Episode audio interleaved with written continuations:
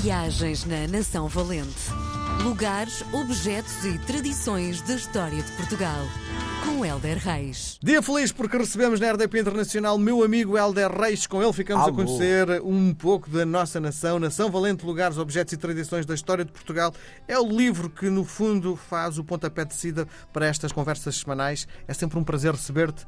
Helder, bem-vindo! Ora, viva! E assim vamos viajando por Portugal sem gastar muito. Isso. Na verdade, sem gastar nada. Sim, e uma das coisas extraordinárias que descobri há muito pouco tempo, tirei há meia dúzia de minutos, é que o nosso Helder Reis é adepto do jejum intermitente. Ora, Serve para quê? Para limpar o teu organismo?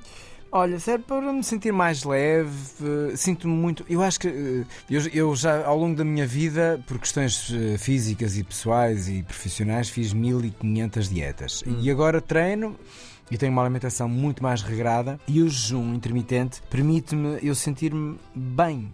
Mesmo bem, não é uma coisa de sacrifício. Depois tenho uma ótima alimentação na janela de tempo em que como, que é mais ou menos do meio-dia até às 8h30, 9 da noite. Como legumes, fruta, sopa, muita água sempre, mas isso desde que acordo. E basicamente o que eu salto é uma, é uma refeição que eu até gosto muito e que faço ao fim de semana, portanto eu não faço sempre, que é o pequeno almoço. Então tu estou não a comes dizer- das nove e meia da noite até às eh, duas da tarde do dia seguinte? Não, é isso? não, não como das 9 da noite, 8 e meia, 9 da noite, até ao meio-dia e meia, uma da tarde, mais ou menos. Uhum. Minha primeira refeição é o almoço. Então nós estamos a gravar isto de manhã.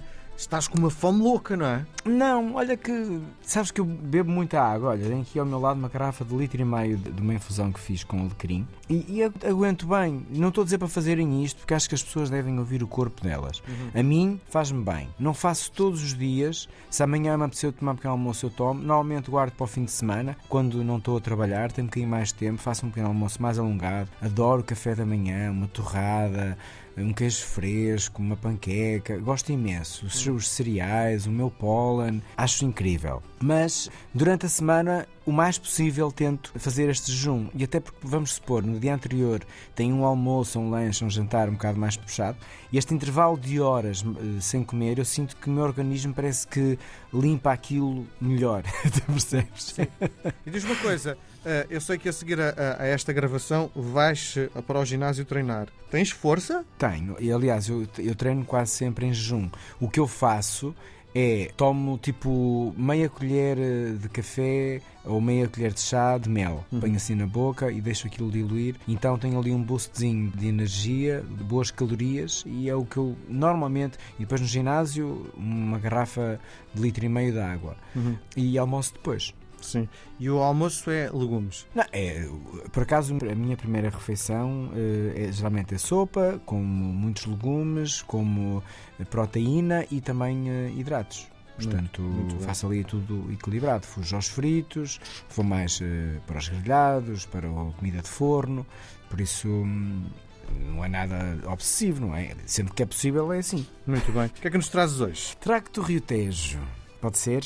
Pode, adoro. Gosto tanto do nosso Tejo. Gosto muito do nosso Douro. Aliás, eu gosto muito dos nossos rios. Para mim, uma terra com rio é uma terra abençoada, é uma terra verde, luminosa, tem, não sei, hum, e depois é uma terra, parece que tem uma porta grande que te leva e te traz para qualquer sítio. Então, quando nós falamos do Tejo, meu Deus, o Tejo que inspira tudo quanto é gente, é maravilhoso, não é? Mas importa saber que o Tejo sempre foi importante para a cidade de Lisboa e vamos até, por exemplo, para o século XII a.C., onde ele já era navegável e essencial. Andava lá os fenícios, felizes da vida, favoreceu a criação de um porto comercial na margem norte de Lisboa. Os romanos chegariam em 205 a.C., que chamaram depois a cidade de Olisipo, um, e depois vi- viriam os suevos, os visigodos e sempre ali com o rio e os muros, eh, que desenvolveram muito o Porto, a cidade, em prol de, ati- de atividades comerciais. Portanto, essencial para a cidade de Lisboa, nada seria igual se não tivesse rio, obviamente. Tudo isto não teria acontecido se o nosso Tejo não estivesse tão disponível para receber e também vermos partir. E já lá vamos.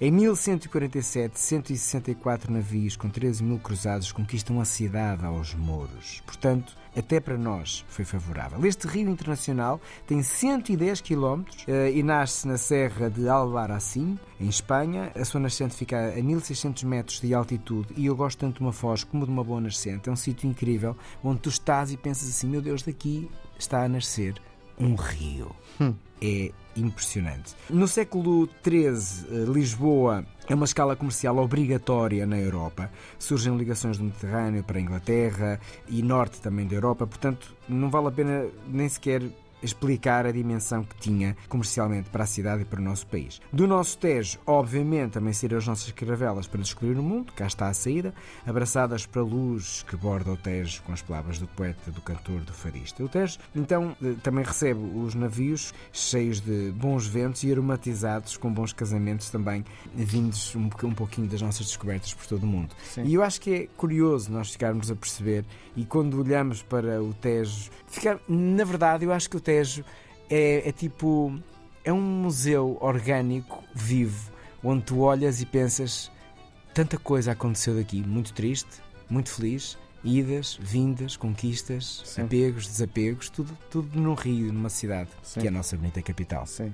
Já tomei bem no Tejo, eh, mesmo no caso das colunas. Só molhei os pés. Sim. um sequer para o 5 para a meia-noite e admito que que depois a equipa deixou-me lá atrás, no último lugar do carro, porque o meu cheiro era insuportável, não é? Pena mesmo que o Tejo esteja assim. Havia esse, esse projeto de, de alguma forma, acabar com a poluição do Tejo, mas provavelmente não será no nosso tempo de existência, não é? É pena. É pois é. pena, é. e não, são, e não, é só, não é só tu que sofres, como tu sabes, é? as margens do Tejo, muito antes de chegar a Lisboa, já não são assim muito recomendáveis, e, e é pena. Isso mas isso leva-nos para um outro. Para Com um certeza. Outro... E deixa-me dizer-te que eu todos os dias, mas todos os dias, Helder, eu passei o meu cão com o Teres como meu companheiro. Ah, teu cão devia se chamar Teres. Isso. Beijo grande até para a semana, Helder. Beijinhos. Viagens na Nação Valente. Lugares, objetos e tradições da história de Portugal. Com Helder Reis.